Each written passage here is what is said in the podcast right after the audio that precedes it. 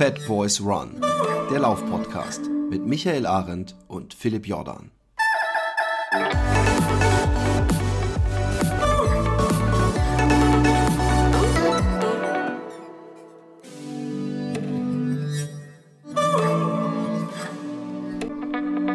Einen oh, so mittelprächtigen Morgen, Mittag, Abend, also zumindest morgen hier äh, am Montag in Holland. Ähm, aber ich will nicht klagen, es war ein schönes Wochenende und wir haben heute einen Gast äh, aus dem äh, sonnigen Süden, sage ich jetzt mal, weil es aus dem Süden ist. Ob der so sonnig ist, das kann er uns gleich selber sagen. Herzlich willkommen, Dirk von Gehlen.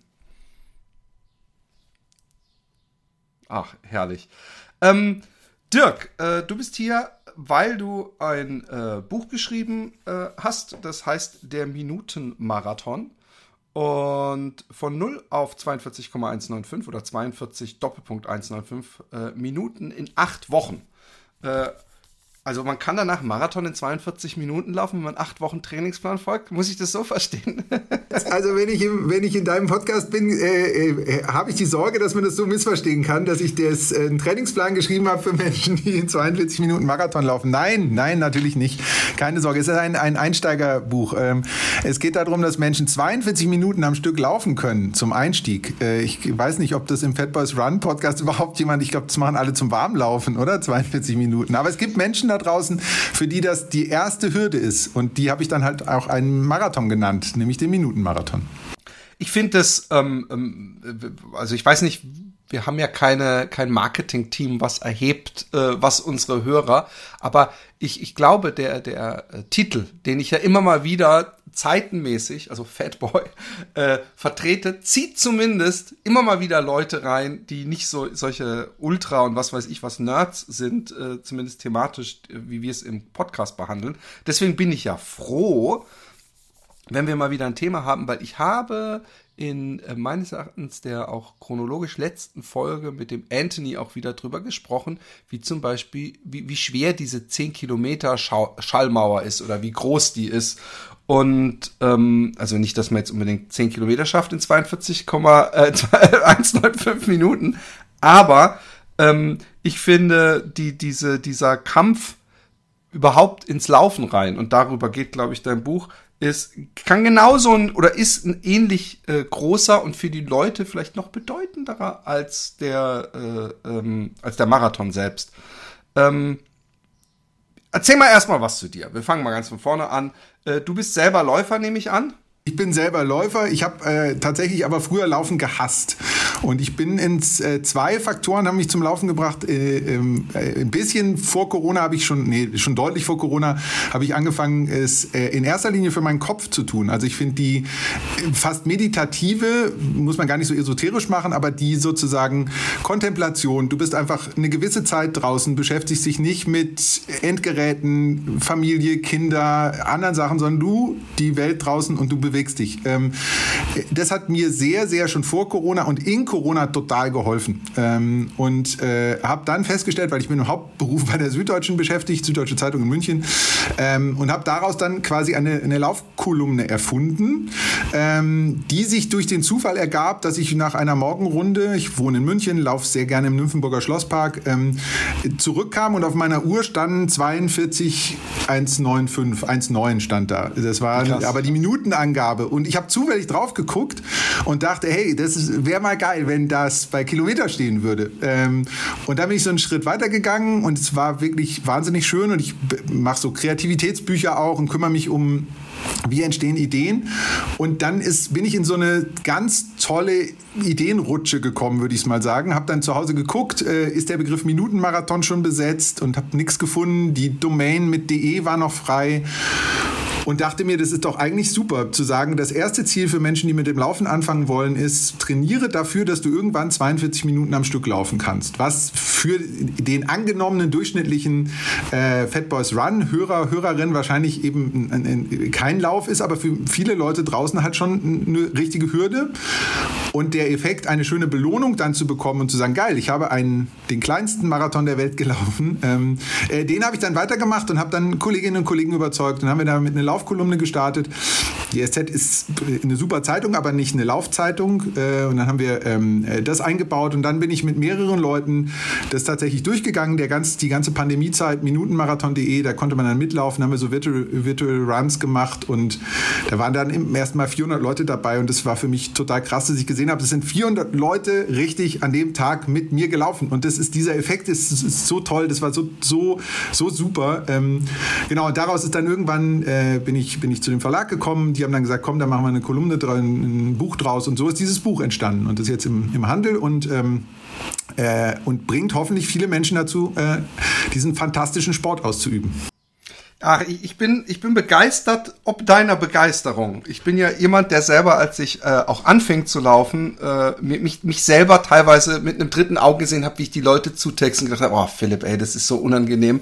Äh, nur weil du das jetzt toll findest, musst du nicht. Und äh, diese, diesen, diesen Aspekt, äh, äh, dass man was bewegen kann, also dieses, ich bin auch jemand, der, wenn ich Glück erfahre, möchte, habe ich ein Sendungsbewusstsein, dann möchte ich, dass andere das auch erfahren, ja.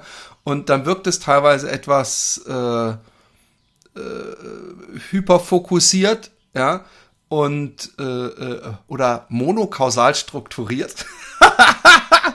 Aber ähm, es ist, kommt wirklich von Herzen, ist eine Begeisterung und dieses, diesen, dieses Ding, dass du 400 Leute dazu gebracht hast, mit dir was zu laufen. Ich weiß genau, was du sagst und auch wenn du sagst, oh, das ist äh, esoterisch, also da, ich bin ja auch kein esoterischer Mensch, aber ich habe auch mal äh, ähm, in meinem nächsten Buch als Kapitel auch zu finden, dass das Laufen Meditation ist. Für die aktiv Laufen geschrieben, dass ich nämlich versucht hatte zu meditieren, mir ein Buch gekauft hatte übers Meditieren und irgendwann gemerkt habe, so wie das da beschrieben wird, äh, funktioniert es nicht. Aber ich meditiere ja eigentlich jeden Tag oder fast jeden Tag. Ähm, äh, bist du selber denn mal einen äh, Kilometermarathon auch gelaufen? Nee, ich bin äh, äh, davor äh, sozusagen. Also ich habe letztes Jahr äh, genau dafür trainiert. Ich laufe sehr gerne Halbmarathons äh, und äh, mache das wirklich mit großer Freude. Das ist irgendwie für mich und meinen Körperbau und alles offenbar eine, eine gute Distanz.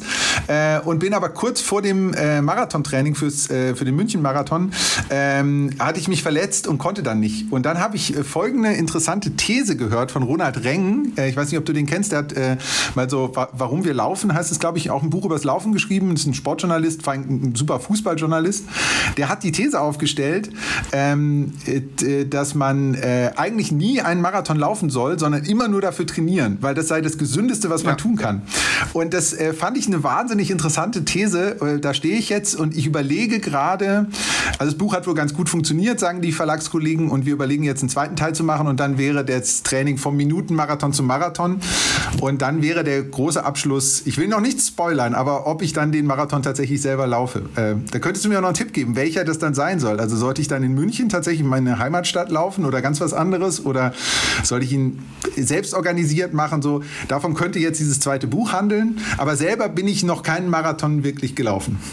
Also wenn du, mich schon, wenn du mich schon fragst, also ähm, ich würde äh, äh die, die, der erste, die erste Reaktion ist natürlich, hey, äh, ähm, äh, äh, München laufen ist deine Stadt oder es gibt irgendeine Stadt, wo du immer schon mal hin wolltest. Was weiß ich, Köln. ich glaube, oder irgendwo, wir, wir, verstehen uns vielleicht Griechenland, irgendwo Athen-Marathon oder was weiß ich. Obwohl, da hast du wahrscheinlich schon wieder Hitzeprobleme. Ähm, aber wo du selber schon sagst, selbst organisiert, und dann denke ich an die 400 Leute, dann sehe ich da einen Dirk vor mir, der in äh, schon, ähm, na wie heißt da, Forrest Gump-esker Manier ein, ein großes Heer an Sportenthusiasten anführt, die durch dich und äh, Corona zum Laufen gefunden haben. Hast du denn selber erst wirklich durch, durch kurz vor Corona äh, zum Laufen gefunden? Habe ich das richtig verstanden? Äh, meine Laufgeschichte ist, um sie ganz kurz zu machen, ich äh, war ganz früh Fußballer und dachte, ich wäre auch ein super Fußballer, so wie alle denken, sie seien eigentlich Bundesligaspieler. Bin aber dann, als wir einen Trainer gekriegt haben, noch in der, in der Jugend, der sehr auf Laufen gesetzt hat, habe ich aufgehört mit dem Fußball, ähm, weil das, ich fand das irgendwie blöd. Im Nachhinein habe ich jetzt verstanden, warum ich Laufen blöd fand, weil ich bin halt immer, äh, ich habe dauernd Tempoläufe gemacht, würde man, glaube ich, heute sagen. Also ich dachte immer, es ist ein Wettrennen. Also diesen Effekt von, man läuft halt, äh, äh um zu vergessen, dass man läuft, den habe ich ich überhaupt nicht gecheckt damals. Das hat mir damals aber auch niemand beigebracht, weil gerannt wurde halt so schnell, wie es ging. Äh, das habe ich dann halt irgendwie zwei, drei Wochen gemacht und danach konnte ich nicht mehr. Ähm, und habe Laufen dann immer gehasst und bin, weil ich eine Fahrrad, längere Fahrradtour machen wollte in Alpencross, äh, musste ich mich sozusagen mit 40 irgendwie wieder ein bisschen fitter machen und bin so ins Laufen reingekommen und habe aber immer gedacht, das ist meine total private Sache. Das Maximum ist, dass ich, und das ist jetzt keine Schleimerei, ich habe immer euren Podcast gehört. Ähm, zum Start habe ich auch den, den Michael interviewt, das kann man auf der Webseite sehen, sozusagen ganz am Anfang, so, der hat so, so ein paar Trainingstipps uns da auch Im gegeben. Buch ist er ja auch. Ist, genau, ist auch im Buch drin. Ähm, also ihr wart immer für mich eine Referenz, aber ich dachte immer, das ist was total Privates, also so wie in der Badehose irgendwie zu Hause sitzen, aber ich würde nie auf eine Bühne gehen und darüber reden, dass ich, dass ich selber laufe. Und das hat sich erst durch Corona und diese virtuellen Läufe äh, dann ergeben, dass da 400 Leute bei der ersten Runde dabei waren, bei dem zweiten Lauf dann mehr und so. Und das war, irgendwie habe ich dann gemerkt, das Weitererzählen von Freude multipliziert die Freude. So ein bisschen, so wie du das gerade ja auch beschrieben hast, was ich finde, was ja auch in deinen Büchern und in deinen Projekten immer auftaucht, dass dann Leute mit dir ein Stück mitlaufen und so. Man das Gefühl hat, also ganz am Anfang habe ich immer gedacht, das muss doch total belastend sein. Und jetzt checke ich, was da passiert, wenn Leute diese Freude miteinander teilen. Und so bin ich sehr langsam ins Laufen erst reingekommen.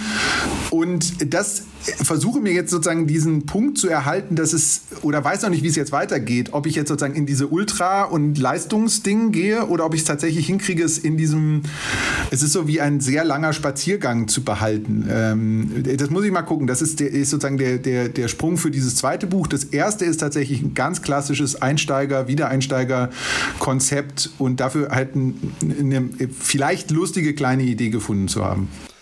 Ähm, ich finde es ich find's, äh, äh, übrigens sehr interessant, weil, weil du sagtest, äh, die, diese Abneigung gegenüber dem Laufen. Ich glaube, wenn man nicht das Glück hatte, wie ich als Kind äh, äh, mal so ein Jahr oder zwei mit dem Vater immer laufen gewesen zu sein, ähm, ist es wirklich ein großes Problem in der Kommunikation für unseren Sport, dass äh, ich hatte auch mal ein T-Shirt, My Sport is Your Sports Punishment. Weil in Amerika, wenn man zu spät kommt, lauft drei Runden oder so. Sprich, es wird einem von Anfang an schon diese negative Konnotation mit reingeschoben. Und ähm, ich hatte so oft Diskussionen mit meiner Frau auch, die so, oh, das ist so anstrengend und nervig laufen, ich hasse laufen. Alle sagen, also sehr viele Menschen sagen, ich hasse laufen. Und man muss ihnen einfach deutlich machen, dass dieses unangenehme Gefühl, was selbst ich habe, wenn ich jetzt schnell irgendwie zum Bushaltestelle rennen muss, das ist nicht laufen. Äh, aber das ist ein total guter Punkt, weil die allermeisten Menschen, mit denen ich jetzt auch rede, denken immer genau an dieses unangenehme Gefühl und dass der Zauber entsteht bei dem, was du gerade sozusagen auch Meditation genannt hast. Das würden wir ja als Läufer nie so nennen, aber in Wahrheit geht es, wenn du Atemtechniken, Yoga machst, geht es um nichts anderes als um das Gefühl, das du hast, wenn du läufst und du vergisst darum, dass du jetzt gerade läufst. Du vergisst Raum, Zeit und läufst einfach immer weiter, weil es sich gerade geil anfühlt. Das war auch dann ganz interessant, weil gibt es ja dann diese riesigen Diskussionen mit Runners High und so. Ich glaube einfach, wenn du wenn es läufst, merkst du es halt dann irgendwann. Und das finde ich total faszinierend und ähm, äh, das sozusagen mehr Leuten zugänglich zu machen, ähm, das macht mir wahnsinnig Spaß, weil, die, weil die, das, das, das Feedback dann so toll ist. Ich weiß nicht, wie es dann ist.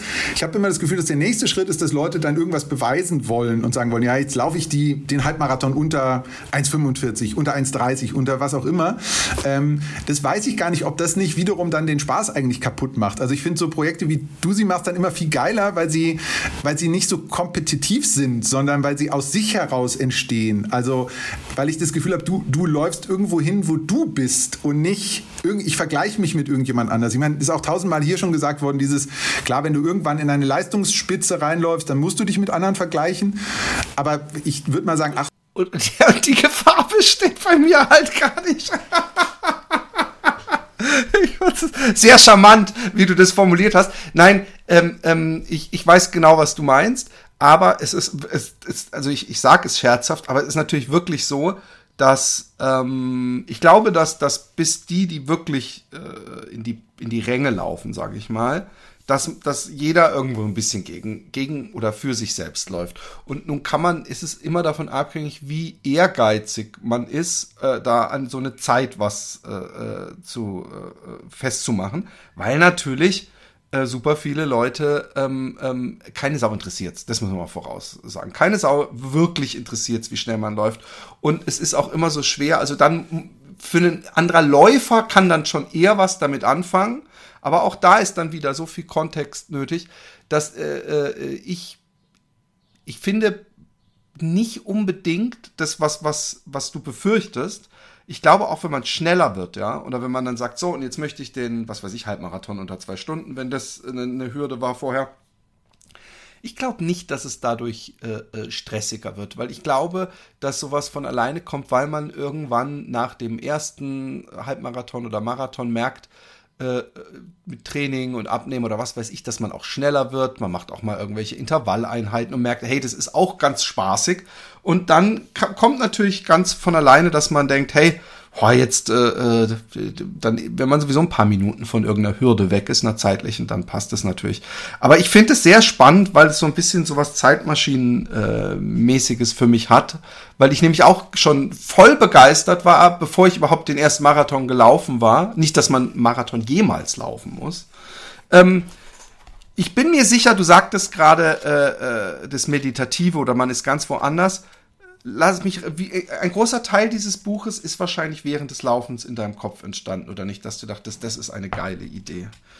Und ähm, wie lange hast du an dem Buch gearbeitet? Ja, fast zwei Jahre. Also es war sozusagen, währenddessen habe ich immer diese Kolumne quasi geschrieben. Sonntags erscheint immer der Newsletter für, für die SZ, der Minutenmarathon-Newsletter.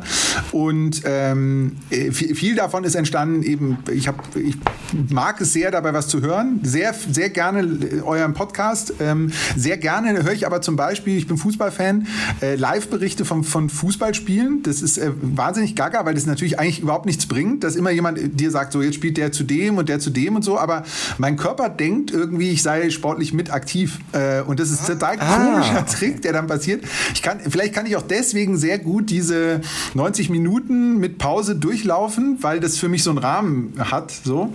Ähm, äh, das macht total Spaß, mich damit sozusagen abzulenken. Das, äh, ich wollte aber noch eine, eine, kurze Fußnote zu dem Thema ähm, äh, Ziele setzen. Darum geht es ja eigentlich äh, äh, loswerden. Ich habe bei mir selber gemerkt, dass ich ein Typ bin, bin, der, das gibt auch einen, einen, kurzen Abschnitt in dem Buch, der Trainingspläne lieber rückwärts liest. Also ähm, ich, mich stresst es total, äh, wenn ich weiß, ich muss in der nächsten Woche diese drei, vier oder sei es nur zwei Einheiten machen.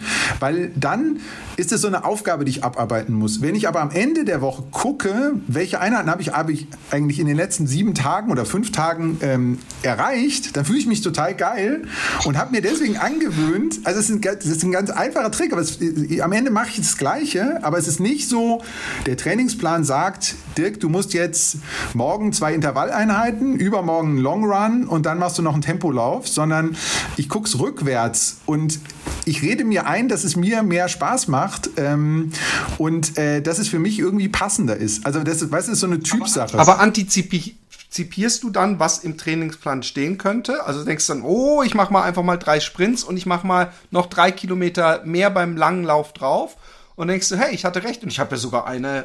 Hast du öfter übertrainiert oder auch mal untertrainiert? Ähm, naja, es kommt dann drauf an, wer das sagt. Da gibt es ja dann so bei den Laufuhren so ganz schöne äh, äh, Fehlinterpretationen, was wann unproduktiv ist. Ich bin dann in der Tendenz zu viel zu lange gelaufen, äh, weil ich halt immer diese Fußballspiele zu Ende anhören wollte. Ähm, so.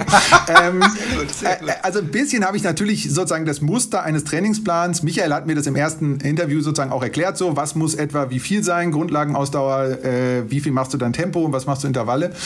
Äh, und ein bisschen habe ich immer versucht, das im Kopf zu behalten. Und wenn es dann gut lief, habe ich mir gedacht, ach komm, dann machst du jetzt noch immer ein Intervall mehr. Und äh, am Ende habe ich dann geguckt, passt es etwa mit der Woche. Also mir hat zum Beispiel total geholfen, dass mir jemand mal gesagt hat, für so ein Marathontraining solltest du mindestens in der Woche halt einen Marathon zusammenbringen. Also als, als Trainingseinheit plus minus so. Ähm, und das habe ich so immer so grob im Kopf gehabt. Aber es hat mich viel weniger gestresst, als wenn mir jetzt, am Ende schreibt man sich einen Trainingsplan ja immer selber selber. Ja? Also ich nehme mir also von jemandem einen Trainingsplan, übertrage den auf mich, trage mir den in meinen Kalender ein. Und wenn ich jetzt wüsste, ich muss morgen laufen, dann stresst mich das total. Wenn ich aber morgen früh aufstehe und dann sage, ah, super Tag, heute läuft es gut, jetzt mache ich länger, dann macht es mich total zufrieden und es passiert etwas. Ich habe ein Philipp Flieger Interview mal gelesen, der gesagt hat, nach dem Laufen fühlst du dich immer besser als davor.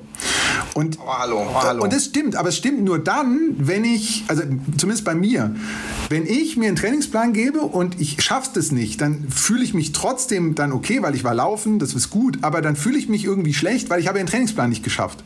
Und dann geht dieses schöne Gefühl, was, was Philipp sagt, so ähm, fühlt sich danach besser als davor, das geht dann verloren. Und deswegen habe ich mir diesen selber Trick eingeredet, Trainingsplan rückwärts lesen, ähm, was am Ende, glaube ich, nur geht, wenn du nicht wirklich sagst, ähm, ich will jetzt wirklich auf diese Zeit hin trainieren, ich will jetzt wirklich das machen, sondern es hält dich sozusagen grundsätzlich fit und du wirst leicht immer fitter von Woche zu Woche. Also hoffe ich jedenfalls. Ja, sehr interessant. Also ich habe äh, ja auf Micha Trainingspläne mit Micha Trainingsplänen trainiert.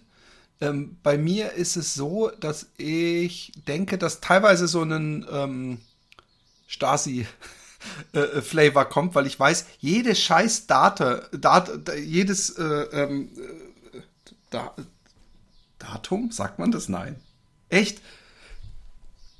Unglaublich. Jedes Datum, äh, äh, also wenn ich dann irgendwie mal kurz die, die Uhr auf Pause mache und an Baum pinkel, denke ich, ey, ich glaube, der kann das irgendwie in seinen, in seinen komischen Apps sehen. Ich fühle mich beobachtet.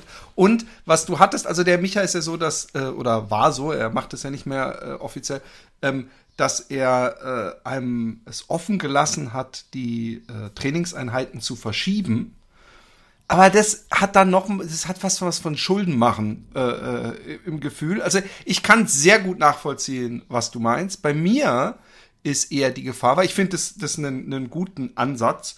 Bei mir ist die Gefahr, wenn ich irgendwas am Horizont habe, was ich schaffen muss, ja, äh, gerade wenn es was mit besonders Langlaufen und nicht Schnelligkeit zu tun hat, ist bei mir die Gefahr, dass ich ähm, äh, übertrainiere. Also dass ich denke, oh hey, komm, also so, so, ich habe jetzt diese Wadenverletzung auch, weil ich dreimal in einer Woche dann unbedingt die 20, ja, yeah, ich kann wieder 20 laufen. Das ist ein bisschen eine Gefahr. Du bist wahrscheinlich ein vernünftigerer Mensch, deswegen ist dir das nicht passiert. Aber ähm, äh, äh, andererseits ist es auch nicht schlecht, manchmal dem Trainingsplan vorauszulaufen. Also zu viel trainieren, sofern man nicht übertrainiert, wirklich, finde ich, so kilometermäßig, denke ich immer, wenn so Leute äh, ein Jahr lang auf dem Marathon trainieren und das so, so eine Angst davor entwickeln, dass ich auch mal sage, hey, dann lauf doch einfach mal irgendwie einen Monat oder zwei vorher 42 Kilometer an einem Sonntag mit Freunden begleitend, weißt du, so um die Angst zu Total. Nehmen. Also äh, du, hast, du hast absolut recht und die Gefahr besteht natürlich, ich glaube, ich habe auch ein unfassbares Glück gehabt, dass ich äh, keine richtig schlimme äh, Muskel- oder Gelenkverletzung oder so hatte. Also äh, das, das geht ja auch immer so ein bisschen unter, wenn man dann so die so manche Laufbücher oder Laufzeitschriften liest. Ich finde bei euch überhaupt nicht, äh, dass ihr sozusagen, du gehst ja auch sehr offen damit um, was Sachen sozusagen, wenn mal nicht was funktioniert. Äh, das ist ja ganz schlimme Plattitüde, aber der Körper ist halt auch keine Maschine und jetzt einfach immer nur auszureizen, was geht, ist natürlich auch total gefährlich. Äh, das ist die umgekehrte Variante, äh, wenn du keinen Plan hast, dass das Risiko zum überzutrainieren oder zu sagen, ich mache noch. Also äh, das, das ist der, die zweite wichtige Lehre, glaube ich, Pause machen, ähm, langsamer laufen, Grundlagenausdauer machen, ist, glaube ich, total unterschätzt, weil Menschen halt immer denken, ja, muss ich ja powern, muss ich ja powern, wenn ich nicht ausgepowert bin, ist schlimm und so. Also diese, diese Rest-Days einzuhalten, richtig gut zu schlafen und welche Bedeutung das hat, das finde ich geht gerade, haben wir jetzt sehr viele Laufgespräche gehört und gerade wenn Leute dann so eigentlich im Hauptberuf so Manager sind und dann sozusagen ihr, ihre Management-Attitüde auf den Laufsport übertragen, dann wird ja ganz oft gesagt, es gilt nur, wenn ich richtig ausgepowert bin und so. Und einfach ein, ein weiß nicht, wie man es gut nennt, Easy Run zu machen und wahnsinnig gut gelaunt und völlig zufrieden nach Hause zu kommen, gilt ja in so einer Perspektive dann nicht als trainiert. So, äh, der Körper findet aber ja nach dem, was ich jetzt vom Körper gelernt habe, habe, genau das ziemlich gut, wenn du das relativ regelmäßig machst. Ähm, und der Kopf im Übrigen ja auch. Und das ist so ein bisschen das, was ich gemerkt habe, dass es ab dem Punkt, wo man das macht, relativ schnell wiederum der Spaß verloren gehen kann, weil Leute es dann zu so einer komischen, ich weiß gar nicht, gegen wen die dann am Ende kämpfen oder was die da eigentlich sozusagen erreichen wollen oder wem sie was beweisen wollen, in so eine Attitüde kommen von, ich muss mich komplett auspowern. Ähm, und ich fand da immer diese Maßgabe von, ich will mich nach dem Lauf besser fühlen als davor. Äh, wahnsinnig gut. Also selbst wenn ich hart trainiert habe, äh, muss das so sein. Und wenn ich mich nicht besser fühle, dann ist irgendwas falsch. Äh, äh, ich, ich unterschreibe fast alles. Ich glaube, wahrscheinlich würde äh, der ein oder andere hart trainierende und vorne mitlaufende sagen, so eine, so eine Intervalleinheit, wo man sich nicht nah an die Kotzgrenze läuft, ist keine Intervalleinheit. Aber da ist auch wieder die Definition ähm, äh, des Gutfühlens, weil ich habe mich auch schon verausgabt und mich danach aber blendend gefühlt. Aber ich weiß genau, was du meinst. Und ich glaube, äh, dieser Punkt des, des zu schnellen äh, Laufens, wenn man, sagen wir mal, eigentlich eine gemütliche Runde läuft. Also wenn man kein Tempo-Dauerlauf im Trainingsplan stehen hat und seine 10 Kilometer läuft und die halt trotzdem extremst äh, äh, äh, hochpulsig läuft. Ich glaube, dass so ein Quäntchen mitspielt, auch wenn das natürlich jeder bestreiten wird, dass wir gläsern sind, also dass, das, dass wir wissen, wenn wir nach Hause kommen, ist es auf Strava und vielleicht dieser arrogante Fatzke aus dem Laufladen, der mich gestern so geschnitten hat, der sieht es ja auch und der soll mal sehen, was für eine Rakete ich bin. Ich glaube, dass das durchaus ein, ein Punkt ist, glaubst du nicht? Hundertprozentige Zustimmung. Ich glaube, dieser, äh, man kann das total gut äh, daran sehen, kannst du dich überholen lassen. Also gerade bei Leuten, die anfangen, sehe ich immer das Problem, dass sie es mega scheiße finden, wenn, wenn sie jemand überholt. So. Und es kann ja einfach sein, dass jemand gerade eine Tempoeinheit macht und einen schnellen Kilometer läuft und dich deswegen überholt, weil du gerade easy, also so. Genau, äh, genau. Trotzdem ist so ein, so ein kindlicher Reflex ganz oft zu sehen, dass sie dann denken, ja, da muss ich jetzt, da muss ich mithalten oder so. Und das. Ich hab, ich hab, weißt du was ich hab? Ich hab nicht den kindlichen Reflex mithalten. Wenn mich so, so, äh, äh, also gerade die, die Typen Läufer, die so eine dicke graue äh, äh, Trainingshose anhaben und so einen Kapuzenpulli, wenn die mich überholen, dann will ich immer rufen, Du Arschloch, ich laufe auch gerade 30 Kilometer und das ist Kilometer 25. Das sind hier verschiedene Sachen. Hallo Leute, seht ihr, der überholt mich nur, weil der drei Kilometer, nicht 30 läuft. Also das, ich kenne zu gut, was du meinst.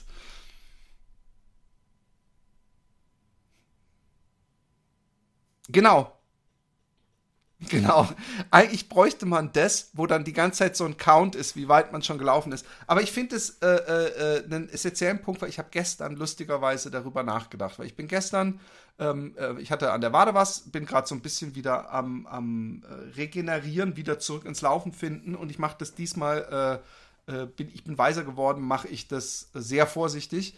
Und ich hatte zwei Pausentage bin davor, glaube ich, dreimal fünf gelaufen und hab gedacht, so jetzt kannst du die zehnmal wieder knacken. Es war Traumwetter, wunderschöner Wald, äh, Tannennadelduft in mein, äh, äh, meiner Nase und dann kam, glaube ich, die erste Minute, die meine Uhr mir immer bip, bip und dann gucke ich und dann sehe ich irgendwie sechs, ich weiß nicht, was es war, 30, vielleicht war es sogar sieben Minuten. War Trail, sandig und alles und dann habe ich eine Sekunde gedacht, ob ich ein bisschen schneller laufen kann und war wirklich nur, weil ich dachte, oh Mann, muss ich mich dann rechtfertigen?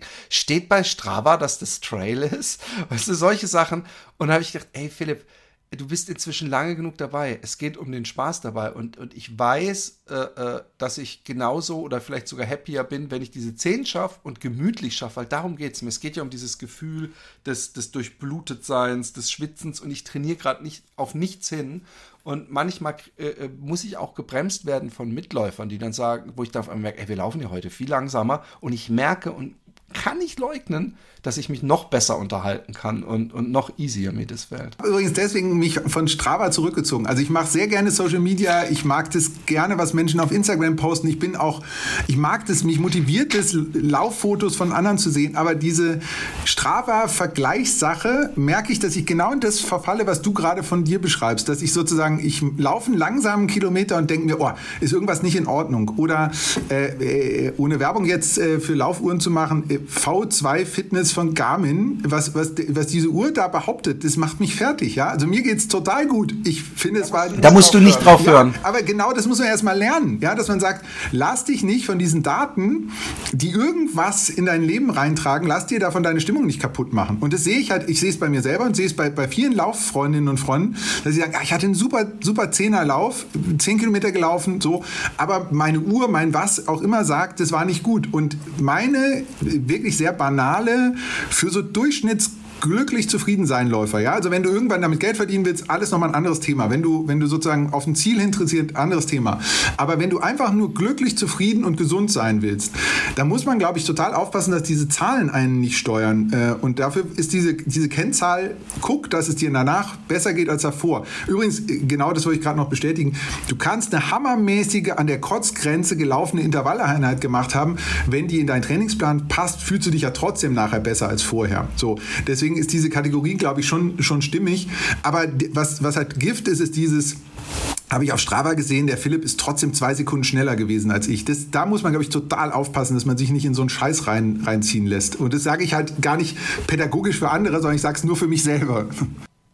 Ja, ich weiß, ich weiß, was du meinst. Und ich, ähm, äh, äh, äh gestern, gestern war's, kam ein Nachbar von mir, der, der jetzt irgendwie so will Ironman laufen äh, äh, und, und natürlich auch schwimmen und drauf Radfahren. und der hat, ähm, der meinte so, hey, du hast doch Erfahrung mit längeren äh, äh, äh, Distanzen, so, was kann es sein? Weil meine Uhr, Laufuhr hat mir gesagt, dass mein äh, ähm, Puls nach äh, irgendwie 18 Kilometern auf einmal in die Höhe geschossen ist und viel zu hoch war. Dann habe ich auch gefragt, wie hast du dich denn gefühlt? Und er so, ja, ging eigentlich. Und äh, da habe ich gemeint, im Notfall eigentlich hochpulsig, das heißt eigentlich, du musst, müsstest ein bisschen langsamer noch laufen oder so.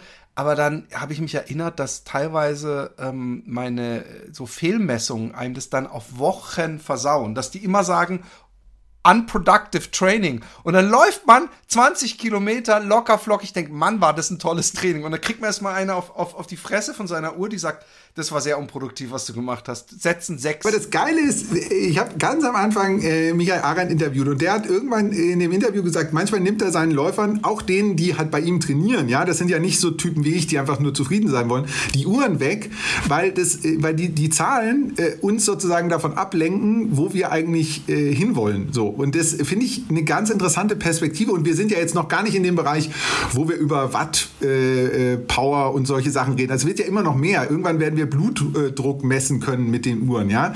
Ähm, das heißt, du wirst immer noch mehr Daten ansammeln, die dir sagen, wie du dich eigentlich fühlst. Und diese Daten muss man, glaube ich, in einen sinnvollen Zusammenhang stellen zu dem, wie man sich halt wirklich fühlt. Es gibt ja genau auch die umgekehrte Situation, dass die, die Daten behaupten, war heute super und ich hatte aber trotzdem ein schlechtes, schlechtes Laufgefühl einfach. Also der, der Lauf war halt trotzdem nicht gut für mich. Und sich das zu erhalten, ähm, finde ich bei allem, klar finde ich super, wenn Leute Leistung laufen und wenn Leute sagen, komm, wir machen noch eine längere Strecke und ich will noch irgendeinen Trail Ultra, so finde ich alles super. Ich finde deine Sachen immer noch viel, viel sympathischer, weil ich immer denke, die sind, die sind irgendwie inhärent mit dir verbunden, so und das sich selber zu konstruieren. Das muss ja nicht jeder ein Buch, kann auch nicht jeder ein Buch drüber schreiben, aber das ist doch total geil, was, was du sozusagen für Projekte machst und sich das selbst zu übertragen und zu sagen, ich mache das halt nicht wie Philipp an, an, an der Elbe, sondern ich mache es halt bei mir zu Hause mit einem Kumpel in klein dazu zu motivieren und es trotzdem auch geil zu finden und es nicht der Zugspitz Ultra und es trotzdem aber ein gutes Projekt, das, äh, das ist so ein bisschen die Idee in dem Buch, diese Freude zu erhalten. Das heißt nicht, dass man nicht trotzdem Leistung laufen kann und sich verbessern soll und so, aber das Gefühl nicht zu verlieren, wo man selber eigentlich sich befindet, ähm, das ist, glaube ich, schon wichtig, weil die Daten von außen, die, die Geschichten, die man von außen kriegt, ja oft in diese Richtung gehen, so immer noch schneller, noch besser und ähm, also was ich sehr sympathisch finde, was so eine ähnliche Idee ist, ich weiß nicht, ob du das mehr dazu weißt, dieses Projekt, lauf 10 Kilometer in deinem Alter. Also sozusagen die Minuten, wie du alt bist. Wie schnell, also ich bin 47, ah. schaffst du 10 Kilometer in 47 Minuten. So, das finde ich, okay, ja. sowas finde ich, äh, weil das wird ja auch nicht mit eingerechnet, weil Laufen, das ist der Zauber, aber auch sozusagen die Krux. Du kannst es ja auch noch sehr in sehr hohem Alter sehr gut machen. Das sieht man ja auch bei den, bei den Marathons, dass auch sehr, sehr drahtige ältere Herren und Damen da noch mitlaufen. Trotzdem also, äh, weißt du, man wird ja trotzdem älter, ja. Das äh, muss man ja mit einberechnen. Deswegen finde ich es eigentlich eine ganz gute Challenge, zu sagen, schafft man das? Ähm, und solche Ideen, so, so ist halt auch diese Minutenmarathon-Idee. Ich finde das eine gute Idee und ich überlege, ob ich heute Abend am Abendbrotstisch sagen soll. Ich verlange von jedem aus meiner Familie, dass er seine, sein Alter und wer das nicht schafft, wird enterbt. So. Viel Glück an meine 14-jährige Tochter. ich, ich, ähm, ich, äh, ja, du hast völlig recht. Ähm, ich finde auch, ähm, was ich charmant finde an dem Buch, ja, ist, dass du äh, auch ein Stück hast, ähm, wo äh, die Monate drin sind und ähm, ähm, so eine Art Kalender. Und dann gäbe es vielleicht Leute, die sagen, hey, aber das ist ja Verschwendung, ich kaufe mir kein Buch, um da so ein, was weiß ich, 20 Seiten oder so, äh, einen Kalender zu haben. Aber genau das finde ich nämlich gut. Und ich möchte auch sagen, warum. Weil es ist alles digital. Ich finde aber, wenn man sich dieses Buch kauft und man hat da drin Seiten, äh, wo man was einträgt, dann wird dieses Buch nämlich auch irgendwie zu so einem Teil meines Trainings. Es ist auch, äh, es fordert mich auf. Hätte gäb's diese Liste nicht, wäre die die äh, äh, das Bett das, bei, das, das Bett äh, äh, in das man sich legen könnte und es erstmal aufschiebt oder ich mache das irgendwann oder äh, krieg schon irgendwie hin, wäre einfach zu schön gemacht und so hat man diese Seiten, wo man einfach schön mit dem Stift und das hat ja auch was klingt jetzt vielleicht doof, äh, wie so eine Entjungferung. Wenn man, ich glaube, wenn man beim ersten Monat den ersten Lauf einträgt, ist das so ein so eine Commitment, das man macht, dass man denkt, okay, ich möchte jetzt das hier in, in, in drei Monaten oder wie viel waren es? In acht Wochen ähm, äh, alles voll steht und am Ende steht äh, 42,195 Minuten gelaufen. Ist, ja, aber genau das ist die Idee. Äh, ich glaube, die Psychologie nennt es Selbstwirksamkeitserfahrung. Also das meinte ich gerade auch mit dem Trainingsplan rückwärts lesen. Die beste Motivation, die zumindest ich haben kann, äh, ist zu sehen, was habe ich denn schon geschafft. Und wenn ich das schon mal geschafft habe, dann schaffe ich es doch bestimmt noch mal und vielleicht werde ich auch besser. Und es geht genau darum, sich in dieses Scheißbuch reinzuschreiben und dann zu sehen, Mist, da habe ich jetzt am, am, im ersten Monat habe ich, äh, weiß ich nicht, 15 Trainingskilometer eingetragen. Jetzt steht da nichts mehr drin. Die Kraft, die da rauskommt, das finde ich ist eine gute Motivation. Und umgekehrt die, die Bestätigung zu sagen, schau mal, im ersten Monat bin ich so viel gelaufen und das addiert sich, das ist eine zweite Sache, die ich super interessant finde, auf Jahreskilometer. Also sich sozusagen als Laufeinsteigerin, Laufeinsteiger vorzunehmen, ich will im nächsten Jahr, weiß ich nicht, 600 Kilometer laufen, 800 Kilometer laufen, 1000 Kilometer laufen. So, ähm, sowas finde ich sind, sind Projekte, die, die dann irgendwie Spaß machen, weil die auf Kontinuität setzen und nicht dieses, ich bolze ohne Ende und dann schaffe ich irgendwie diesen Marathon, habe mir die Achillessehne schwer verletzt und kann dann nachher sagen, ich bin den Marathon unter X gelaufen. Am Ende kann das da draußen sowieso niemand vergleichen und du hast es gerade gesagt, die Kontextdaten stehen ja auch nicht dabei. Ähm, also das brauche ich nicht. Ja? Also ich finde Kipchoge trotzdem geil und das Projekt super und alles, aber ich, das hat mit meinem Leben halt nichts zu tun. Ähm, und äh, deswegen finde ich, schreib es dir auf und machst drei Monate und dann siehst du, wie viel, wie viel besser du wirst, wenn du es wenn aufgeschrieben hast. Ähm, dein Buch äh, ist jetzt, unterscheidet sich für mich zumindest äh, äh ein wenig von den klassischen, also es ist ja sowieso kein Marathon-Trainingsplan-Buch, ähm, äh, äh, dieser Bücher, dass du nämlich äh, äh, dem, dem Körper äh, viel Zeit gibst, aber mindestens genauso viel Raum für den Kopf oder den meisten Raum für den Kopf. Und das finde ich persönlich zum Beispiel den richtigen Ansatz, ähm, weil du auf, auf alle Aspekte eingehst, auf die man eingehen sollte, wenn jemand ähm, anfängt äh, äh, zu laufen und mit gewissen Sachen überhaupt nicht äh, äh vertraut ist. Also Muskelkater, äh, Hunde, äh, es sind so viele Sachen, ähm, die, die, die ich nüchtern laufe. Es sind lauter so Fragen, die sich eigentlich, denke ich, einem stellen in seinem ersten Laufjahr, sage ich jetzt mal. Auch wenn es hier um acht Wochen geht. viele Sachen jeder, der gelaufen hat, wird irgendwann so Runners High. Gibt es überhaupt so? Es gibt so viele äh, äh, Essen und so. Du, du hast alles gemacht. Ähm, waren das alles die Fragen, die bei dir hochkamen? Oder hast du vielleicht auch mit, äh, wie, wie, mit, mit, mit äh, anderen Lauf- Anfängern gesprochen, um, um praktisch ein möglichst breites Unwissenheitsbild zu schaffen? Also es war, äh, die Hälfte war meine eigene Lauferfahrung, also von so, wenn du das erste Mal lange Strecken läufst, dieses ist scheuert an Stellen, die wir jetzt hier nicht rausholen wollen in diesem Podcast. Äh, ja. So, wie, wie geht man eigentlich damit um? Dann fängt man an, das irgendwie zu googeln, dann landet man auf den Insta-Werbeseiten von Sachen, die nicht funktionieren und sieht dann so, hm, vielleicht funktioniert es so besser und solche Sachen. Äh, und das zweite war, dadurch, dass ich halt parallel immer diese Kolumne geschrieben habe in der SZ, äh, also in dem Newsletter Minutenmarathon, kam halt ganz viel Feedback auch von Leuten, die dann gesagt haben, wie ist jetzt äh, der Aspekt, was zum Beispiel noch gar nicht richtig drin ist, weil ich es einfach qua Geschlecht nicht selber schreiben kann, ist so Laufen und äh, die Regel oder sozusagen den Zyklus zu ja. haben. Solche Sachen finde ich, äh, äh find, interessieren mich jetzt für mich als Person nicht, aber ich finde, es ist halt so ein Aspekt, der zum Laufen halt dazugehört. Äh, so diese, diese Details, äh, die, die man von außen nicht sieht. Von außen siehst du halt nur, ach, guck mal, der geht jetzt morgens laufen. So.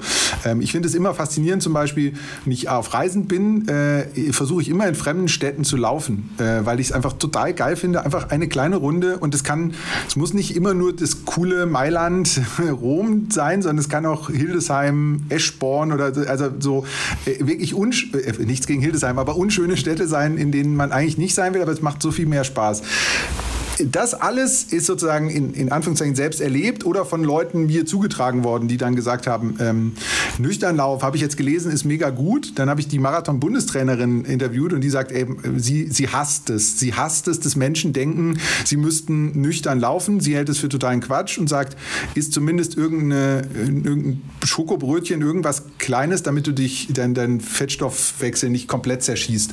Ähm, I don't know, ja, ich bin, bin da kein Experte, aber wenn das, wenn, wenn die, die deutschen Marathonläuferinnen und Läufer das nicht machen, warum sollte ich das machen? Also, das finde ich ist immer eine ganz gute Kategorie. Das jetzt nur zum, zum Nüchternlauf. Also bei mir, denk, ich denke dann für mich immer, die deutschen Marathonläuferinnen und Läufer sehen ganz anders aus als du. Dir kann es nicht schaden, mal nüchtern eine Stunde laufen zu gehen. Aber das ist, das ist immer the eye of the beholder.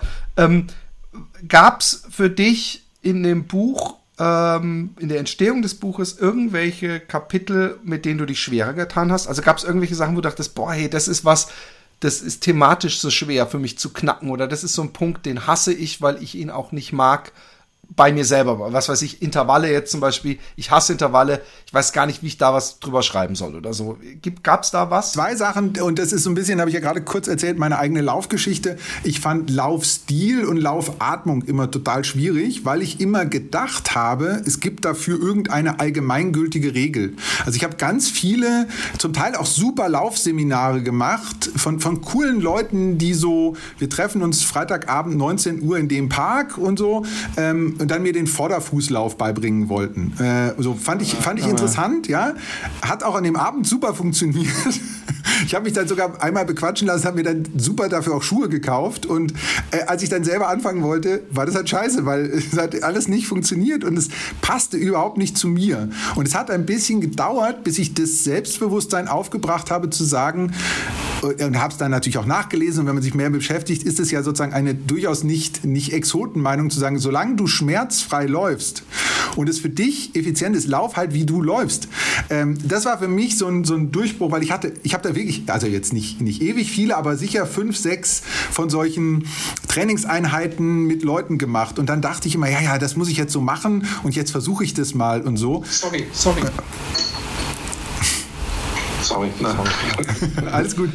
Ähm, äh, ich dachte immer, ich müsste sozusagen einer Regel folgen. Und dann habe ich irgendwann gemerkt, Laufstil ist eigentlich sehr individuell. Also es gibt ein paar Sachen, die sollte man eben nicht tun. Müssen wir jetzt hier nicht, ich glaube, das sind ja nicht ein, ein totaler Anfänger, aber sozusagen ähm, am Ende ist es aber trotzdem deine individuelle Entscheidung, wie du den Stil hast und wie du atmest. So, das ist das Gleiche, das, äh, dieses, äh, wie schnaufe ich richtig quasi so. Ähm, ja. äh, auch da, da habe ich irgendwann Jan Fitschen interviewt, den, den, den großen äh, Europameister, der jetzt auch so Laufeinsteiger-Sachen macht, der, der, das klingt so blöd und ich traue mich fast gar nicht laufen statt schnaufen zu sagen. Ich, deswegen überspringe ich es auch, aber sozusagen der einfach sagt, wenn du reden kannst, voll gut. Schreibe ich in dem Buch, ich habe mal so, so, so einen Typen gesehen, der die ganze Zeit telefoniert hat im Schlosspark mit so einem Headset. Ähm, und dann dachte ich erst, boah, was für ein Idiot, kann der nicht mal fünf Minuten so? Und nachher habe ich aber gedacht, erstens, was geht mich das denn an? Soll er machen, wie er will? Und zweitens, ne, wenn er halt keine Freunde hat, mit denen er laufen kann, dann ist auch gut, wenn er wenigstens redet dabei, weil dann überpaced er halt nicht. Und die, das war, glaube ich, ganz gut, ist ein ganz gutes Bild, um meinen Prozess zu beschreiben, dass ich immer dachte, es gibt da draußen ein geheimes Regelset, dass der Michael und du, ihr habt das sozusagen irgendwo liegen und nach dem verhaltet ihr euch. Und manchmal lerne ich was von diesen geheimen Regeln, bis ich irgendwann gecheckt habe, das geheime Regelset bin eigentlich nur ich so und auch mein Körper. Ich habe mir irgendwann beim Kicken mit den Kindern ein Bänderriss zugezogen. Da habe ich dann gecheckt, wie sehr ich mich ins Laufen verliebt hatte, weil der Orthopäde sagte, als ich da saß, ja, ist nicht schlimm, ist halt ein Bänderriss, laufen Sie jetzt sechs Wochen nicht. Und da dachte ich, ey, spinnt der, der kann mir doch jetzt nicht sechs Wochen das wegnehmen. Und davor wäre ich nie auf die Idee gekommen, dass sechs Wochen nicht laufen äh, eine Beeinträchtigung sein kann. So, ähm, also äh, weiter Bogen, es geht um dich und um deinen Körper und äh, das in Abgrenzung zu Leistung und Daten einerseits, aber an, auch in Abgrenzung zu, es gibt da irgendein allgemeines Regelset, das so wie die Bibel ist, daran musst du dich halten. Das habe ich immer gedacht, so dass es das gäbe. Und mein jetziger Erkenntnisstand ist, ich weiß nicht, wie du das siehst, guck, dass es dir gut geht, dann kann das nicht so falsch sein, was du gerade tust. Und dazu braucht man aber ein gewisses Selbstbewusstsein. Also ich brauchte das jedenfalls, weil ich immer geguckt habe, ich wollte mir immer Ratschläge von anderen holen und sagen, naja, wenn die das so machen und so, also das darauf vertrauen, wie es mir geht, äh, das war, glaube ich, wahrscheinlich die, die wichtigste Erkenntnis, oder weil du ja gefragt hast, so der, der Durchbruch, Stil, Atmung und auf, auf mich selbst hören. Das ist sehr lustig, was du sagst, weil bei mir war das gar nicht so anders. Ich weiß, dass ich mir das Laufen so ein bisschen selber mit einem Nachbarn am Anfang und dann langsam so die Pausen weggelassen und dann irgendwann, wow, ich kann jetzt sechs bis acht Kilometer laufen dann und da bin ich auch völlig begeistert gewesen. Ich weiß, dass der örtliche ähm, äh, Laufladen, der hatte samstags immer so einen gratis äh, Lauftraining. Und da haben die dann so ein bisschen Stabi-Übungen und Sprints und, und so, so, so Gruppenübungen halt gemacht. Und ich ich hatte Angst, dahin zu gehen, weil ich gedacht habe, es könnte sein, dass ich laufe und die dann auf einmal sagen, boah, hey, du machst das völlig falsch, du musst anders laufen. Und dass ich dann auf einmal merke, oh Gott, ich kann das gar nicht. Und dass ich dachte und dass ich auch wirklich mit mir schon gehadert habe, was mache ich denn dann, wenn ich äh, laufe ich dann heimlich ohne so Leute weiter, weil so wie ich laufe, fühlt sich's gut an und jeder, der äh, bezüglich Laufstil äh, zu selbstkritisch ist, gerade am Einstieg, der soll sich doch mal bei einem Marathon so um die drei Stunden Marke im Ziel platzieren und auch zum Thema Lauf, äh, äh, äh, äh, Schnaufen, weil du sagtest, also da, da kommen teilweise äh, absolut, absolut asynchron vor sich hin fast humpelnde Leute mit Schaum vorm Mund rein.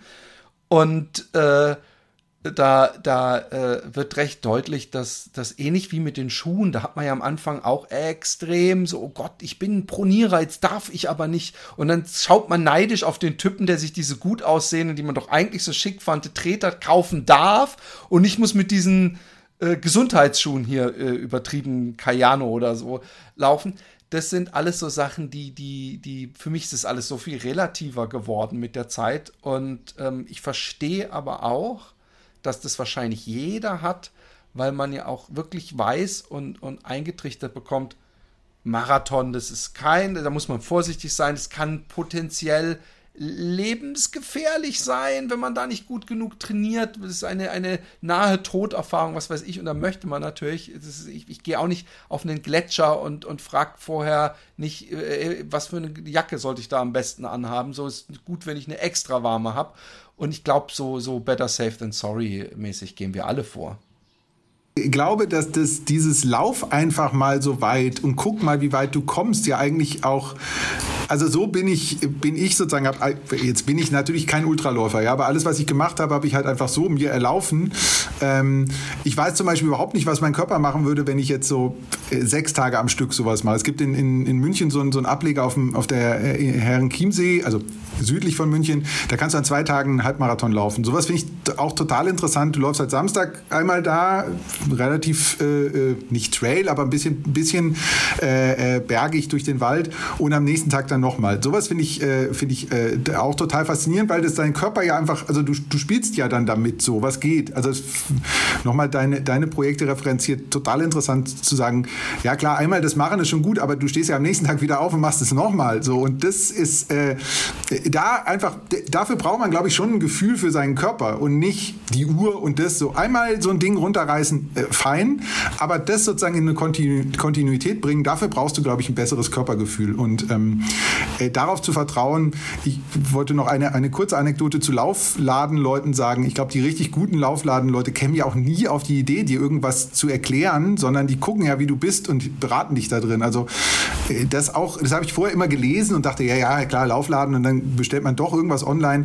Wie super das ist, in einem richtig guten Laufladen hinzugehen und mit den Leuten zu reden, weil niemand bisher, vielleicht habe ich auch Glück gehabt, aber niemand war so, hat mir irgendwas erklären wollen, sondern die haben halt geguckt, wie ich bin und haben mir dann dafür was Passendes gegeben und ich bin, bin immer gut gelaunt aus einem Laufladen. Ich bin noch nie schlecht, schlecht beraten worden in einem Laufladen. Also deswegen, äh, das äh, klingt so irrsinnig banal, aber ich glaube, die meisten Leute machen es dann doch nicht und denken, ja, ja, sag mal die Marke. Und äh, allein das ist ja, mein, kann man bei euch ja auch nachhören, dass die Marke ja wirklich überhaupt nichts darüber aussagt, oder fast nichts, sondern die Modelle halt einfach total unterschiedlich sind. Äh, ja. Eben. Ja, mir hat auch eine, eine Nachbarin äh, hat letztens mich angeschrieben, so hey, ich brauche neue Laufschuhe und äh, sag mal was. Und dann habe ich halt, ich habe gesagt, ey, am besten du gehst in den Laden und äh, probierst einfach mal welche an. Aber das wollte sie nicht und dann habe ich gesagt, ja, probier mal äh, Saucony ist gut und Hoka laufe ich gerne, aber wie gesagt, ist alles individuell. Und dann meinte sie, ja, ähm, Hoka, nee, das machen wir nicht, weil die hat meinen Mann gehabt und die fand er nicht gut. Und dann habe ich nur gedacht, äh, sind, sind jetzt die Schuhe für deinen Mann oder für dich? Und ähm, ganz davon abgesehen, ich glaube, Hoka hat inzwischen 40 Modelle oder so. Es ist so, es ist so grotesk. Aber ähm, auch das ist sowas, dass man, man will nicht nichts falsch machen und man, man misst auch, glaube ich, den, den Schuhen zu viel zu. Also äh, auch im Negativen, also dass man denkt, oh Gott, und dann, dann hänge ich da, solange man da keine Blasen hat.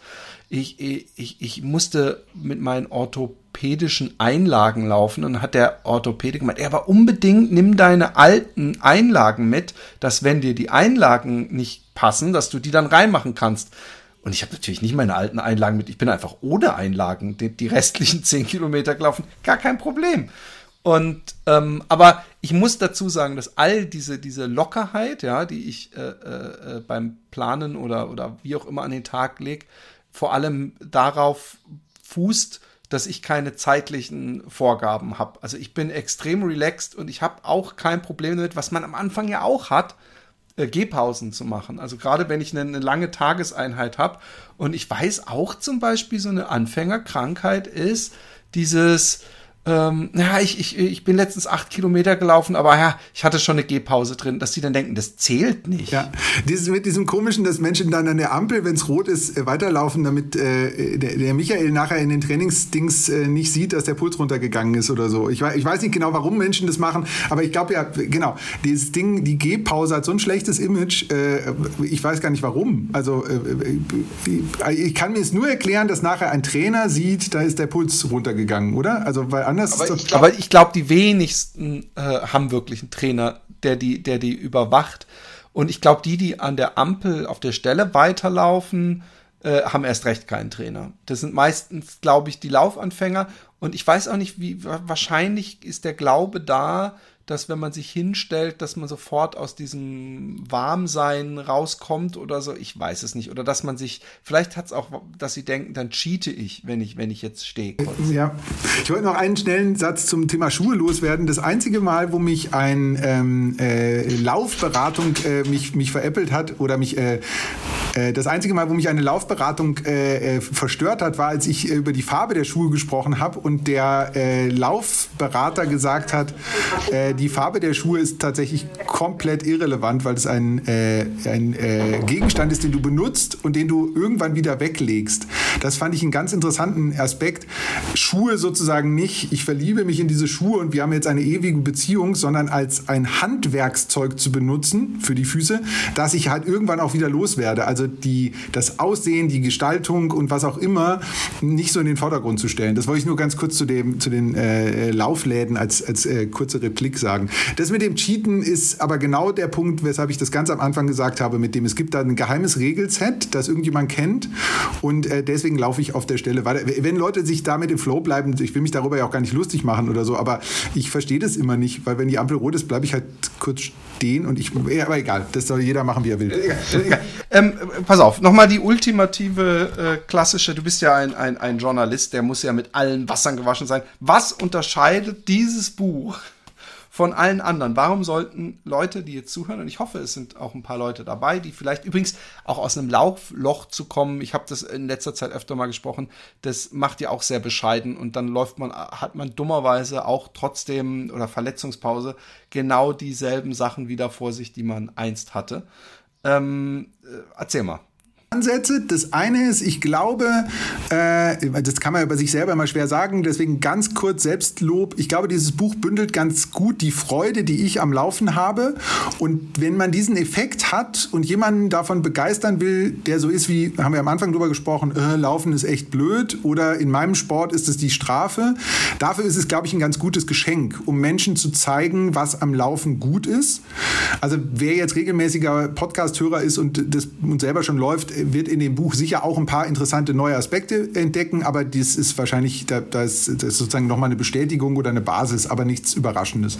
Ähm, aber als Geschenk für Leute, die ins Laufen kommen wollen, hat sich diese Minutenmarathon-Hürde als perfekt erwiesen, weil das sozusagen ein kleines Ziel ist, das ist erreichbar, ähm, auch wenn du äh, übergewichtig, unsportlich, Laufloch, was auch immer bist, du, du hast sozusagen ein erstes Ziel und du kannst es auch noch Marathon nennen und es fühlt sich irgendwie toll an, wenn du, wenn du dir zwei Monate Zeit genommen hast, jede Woche trainierst und dann einfach nur für dich 42 Minuten am Stück auf deiner Lieblingsstrecke läuft, hast du so ein, so ein erstes Ziel erreicht und kannst dann sagen, ich bin Läuferin oder Läufer.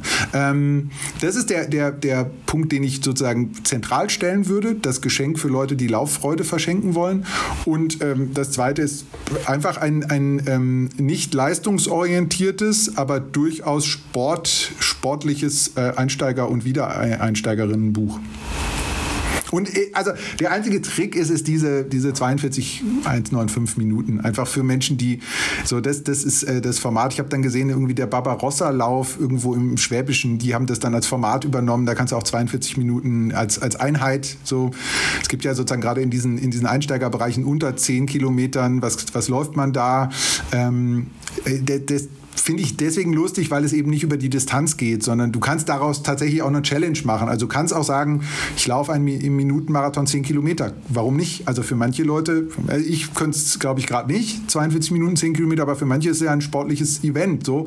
Und damit zu spielen, damit auch Trainingseinheiten zu spielen, also zu sagen, lauf halt in einer, wenn du jetzt schon fitter bist, äh, lauf halt mal einen Minutenmarathon. Guck mal, wie weit du kommst. Guck mal, wenn du den, weiß nicht, 10 Minuten einlaufen, 10 Minuten auslaufen, dazwischen eine Tempoeinheit im Minutenmarathon Marathon. Es ist einfach diese, diese Zahl äh, und am Ende geht es ja bei allem, was ich auch über, über Fahrtleck, über, über Spiele, so, es geht ja darum, das spielerisch zu halten. Und diese 42 Minuten sind einfach eine lustige oder ein bisschen lustige Kategorie, mit der man spielerisch damit umgehen kann.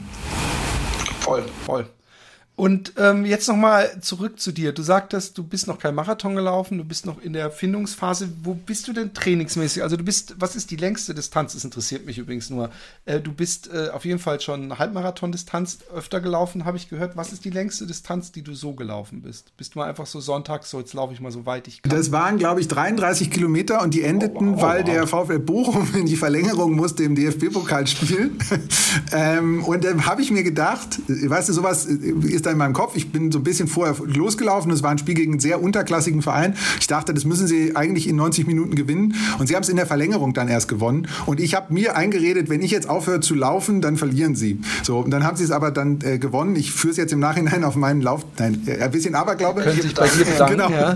Ähm, äh, und da bin ich halt bei 33 Kilometer gelandet. Das fühlte sich am Ende so mittelgut an. Ähm, aber war, war okay, weil wir hatten ja gewonnen. Und insofern hat das, äh, ich fühle mich aber wie muss ich mir das vorstellen? Läufst du so einen Loop, der irgendwo in der Nähe deines Hauses ist, dass du so kurzfristig, weil, weil ich würde dann halt auf einmal wieder vor der Tür stehen, denken, oh scheiße, das Spiel geht noch eine halbe Stunde, muss ich nochmal loslaufen. Wie machst du das? das da war es tatsächlich so, es gab dann die Verlängerung, da musste ich nochmal einen extra Loop laufen. Ähm, ich laufe relativ viel im, im Schlosspark. Das ist manchmal schwierig, weil der Empfang da total schlecht ist. Das heißt, du hast dann so Phasen, wo halt äh, du nichts hörst. Deswegen laufe ich bei Spielen, ähm, das war tatsächlich im Winter, da laufe ich sehr gerne einfach an der Straße, so wie man eine Fahrradtour macht. Äh, das ist zwar ein bisschen blöd, aber das, es, war so, es lag so Schnee an der Straße Straße ist geräumt. Ich habe ein bisschen äh, äh, Stress mit Hunden. Wir mögen uns nicht. Es ist auch keine Gefahr, dass sozusagen freilaufende Hunde auf dich zukommen und nur spielen wollen, während ich nicht will. Deswegen laufe ich dann äh, sozusagen gerne sozusagen an der Straße und dann sehr gerne einfach in irgendein Wohngebiet in München nochmal eine Kurve. Was ich habe ich interessante Informationen schon über, über Wohngebiete gesammelt und äh, äh, Vorgärten ja. gesehen. dann läufe ich halt dann nochmal statt rechts, wo es nach Hause geht, links und hoffe halt, dass es dann äh, ausreicht für den Sieg in den. Äh, ähm, äh, also ich habe das dann irgendwann Viertelmarathon genannt, also quasi als, als Zwischenkategorie, da von der Gesamtsumme von den 42, also 11 Kilometer laufen äh, und zwar in deinem eigenen Viertel laufen. Äh, das,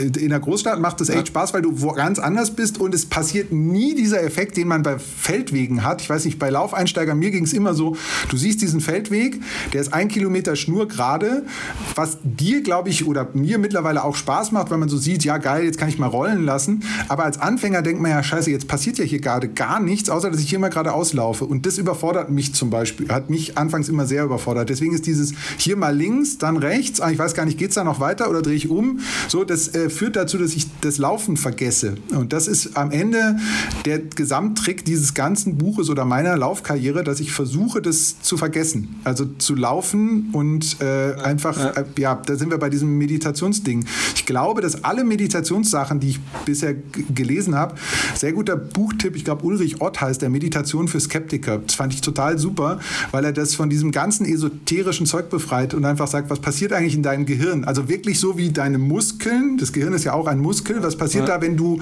meditierst? Und das ist halt schon sehr ähnlich, wenn du, wenn du es beim Laufen so hast, dass du aufhörst zu denken, die Gedanken fliegen, laufen, loslässt und so. Ähm, und das passiert bei mir leichter, wenn ich nicht total gerade Strecken laufe und weiß, hier geht es jetzt fünf Kilometer einfach nur gerade durch die Felder.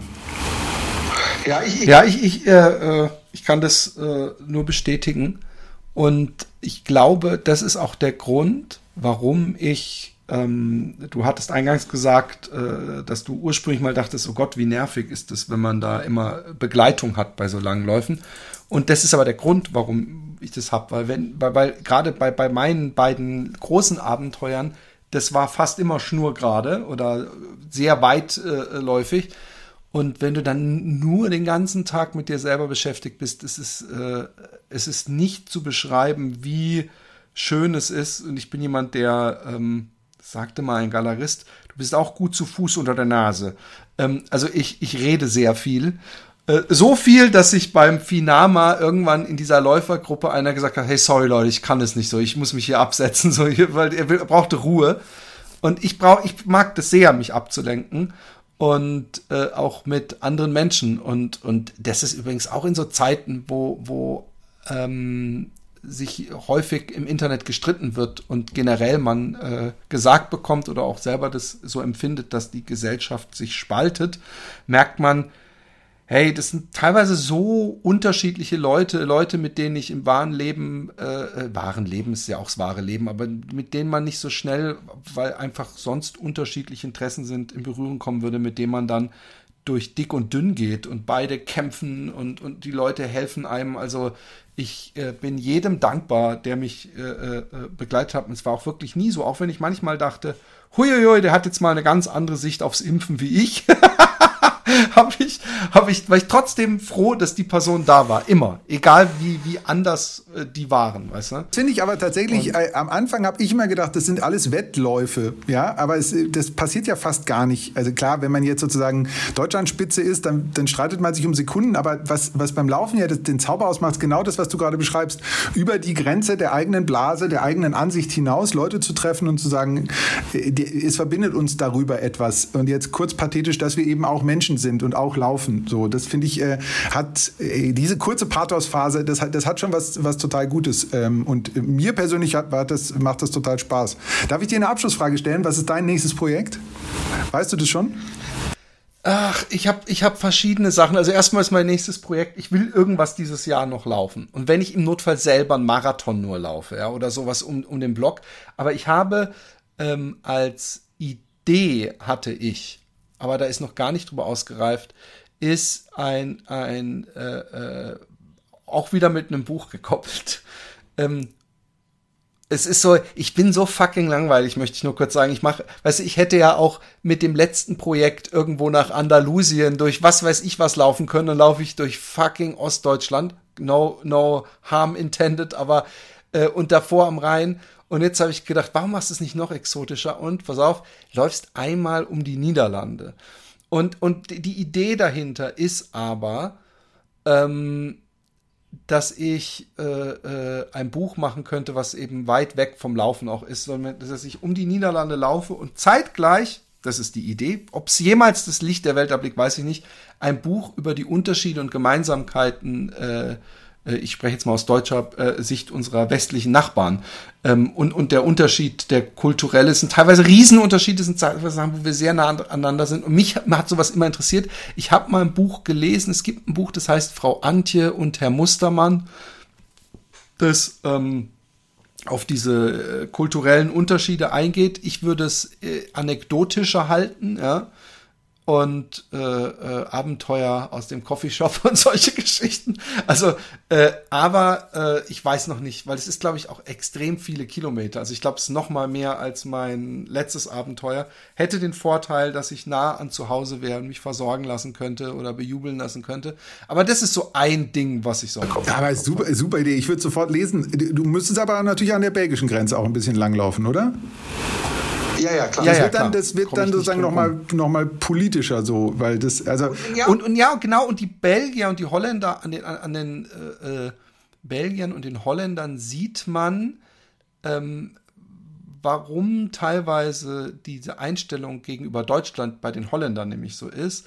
Das ist, äh, was wir nicht begreifen, um ganz kurz das äh, auszuführen, ist, die Holländer sind ein winziges Land. Ja. Holland ist, ist, ist nicht mal so groß wie Baden-Württemberg, glaube ich. Ja. Und das vergessen wir Deutschen total. Sprich, wie in denen ihren Augen sind wir praktisch eine Großmacht aller USA und sie sind dieses kleine, bei Asterix und Obelix, dieses kleine Ding. Und ähm, deswegen ist auch dieser äh, gefühlte Anti-Deutsch-Kurs äh, äh, manchmal, gerade so im zwischenmenschlichen, kulturellen oder sowas, der hat ein bisschen was von den, ich bin der kleine David und Pisacke, den Goliath. Äh, und trotzdem entkomme ich emotional der Sache nicht, dass ich mich immer wieder nervt. Also es immer wieder, also gerade wenn ich irgendwo bin und ich mache einen Witz und der andere muss lachen, dann sagt, dann fällt ihm auf, oh, du bist der Deutsch. Und dann sagt er meistens, hey, kennst du das Buch über den deutschen Humor? Und das ist zwei Seiten lang. Und dann denke ich immer, ha, ha, ha, ha. Und dann, dann diss ich die immer, was sehr kindisch ist, direkt mit praktisch ihren holländischen Dieter Hallervordens, aber die, die nicht die, die Kurve gekriegt haben, wie Dieter Hallervorden teilweise, der so etwas niveauvolleres Kabarett dann am Ende gemacht hat, sondern der immer noch auf eine Flasche Pommes äh, stehen geblieben ist und zeigt ihnen, dass jetzt der holländische Humor auch nicht das höchste, aber das ist total kindisch natürlich. Aber es gibt, äh, nee, es gibt da eine Menge. Ähm, Liebe Leute, Dirk von Gehlen, Minutenmarathon von 0 auf 42, oder Doppelpunkt 195 Minuten in acht Wochen. Äh, erschein, erschien bei Delius Glasing äh, 19,90 Euro in Zeiten hoher äh, Papierkosten praktisch ein äh, praktisch geschenkt. Äh, holt's euch und äh, apropos geschenkt, es ist wahrscheinlich wirklich ein ideales Geschenk, wenn gerade wenn ihr schon Läufer seid und andere äh, mit äh, anstecken wollt. Deine letzten Worte. Hörbuch anhören. Das ist noch zum Thema geschenkt. Wer Spotify benutzt, da ist es gerade auch als Hörbuch äh, äh zu hören. Spotify ist ja. ja. Wie geht das? Äh, äh, Wer kauft sich das dann jetzt noch? Entschuldigung. Ja, jetzt weiß ich nicht, ist eine, eine Hör du kannst da nichts eintragen zum Beispiel. Also es ist eine Hörbuchfassung. Das hat der Verlag irgendwie gemacht. Äh, äh, ist, kann, kann, wer den Podcast jetzt zu Ende gehört hat, kann ja da noch mal gucken, ob es da noch ist. Ich weiß nicht für wie lang, vielleicht war es eine Werbeaktion. Voll peinlich, dass ich es nicht weiß. Ich frage ja. mich gerade, ob mein Laufschuh gegen Sub auch bei Spotify ist. Als ich das letzte Mal geguckt habe, war es nicht da. Aber. Äh. Gut. Nee, ich glaube, ich habe da sogar, oh, oh, ganz kurz noch, ich habe da so einen Deal, dass wir ausbezahlt wurden. Ich verdiene nichts an, äh, äh, glaube ich, soweit ich mich erinnere, an, an aber ich kann es nicht sagen, ich glaube, aber wir sind ausbezahlt worden für den äh, äh für die Audiorechte. Hörbuch. Ja. Ähm, super. Leute, kauft euch, verschenkt ähm, äh, Vielen Dank, es war ein, es ging, verging wie im Fluge und wir haben schon über der Stunde sogar weit. Und ähm, äh, beim nächsten Buch, dem, dem zweiten Teil, äh, spreche ich dich wieder und wenn du mal in Holland bist, äh, bist Sehr, eingeladen. Sehr gerne. Ich, äh, ich würde ein Stück auf deiner äh, äh, mitlaufen. Ich komme gebürtig aus dem Ruhrgebiet. Also wenn du wirklich am, an der Grenze entlangläufst, komme ich, komm ich vorbei. Ich habe tatsächlich sogar mal versucht, Holländisch zu lernen. Es hat aber nicht funktioniert, weil die Holländer immer auf Deutsch geantwortet haben, wenn ich versucht habe, irgendwas zu sagen. Deswegen weiß ich nur... Das ist aber, glaube ich, in Grenzregionen. Immer, ja. Äh, äh, das ist nicht mehr so wie früher, dass Holländer alle äh, Deutsch sprechen. Ah, okay. Das ist ein, ein Gerücht, was sich leider hält, weil dadurch auch mitten in Holland, also auch hier, Leute einfach in den Laden gehen und Deutsch loslegen. Ja, ja. Ich weiß aber, dass Deutsch schon lange, lange, lange, lange kein Pflichtfach mehr ist und auch von einem sehr geringen Teil äh, junger Holländer heutzutage gewählt wird. Äh, äh, also bis auf ja, das ist ja super toll oder so, kriegen die nicht mehr viel. Oder den anderen Satz, den sie, es gibt noch zwei Sätze. Einer ist immer geradeaus, wenn man das als Satz bezeichnet. Ja. Es wird immer als Antwort benutzt, wenn jemand nach dem Weg fragt. Äh, und das andere ist, äh, wir haben von nichts gewusst. Das ist ein Satz, den man sich als Deutscher gerne mal anhören muss. Ja. Aber äh, äh, ja, gut. Ich kann, ich kann einen holländischen Satz, der heißt Ich hau van jou. Heißt es, ich liebe dich, oder? Wer hat dir denn das erzählt? Ja, keine Details. Ein Herzensbrecher, Ja, wenn das der einzige Satz ist. Äh, vielen Dank. In dem Sinne, vielen Dank. Alles Gute. Tschüss. Ciao.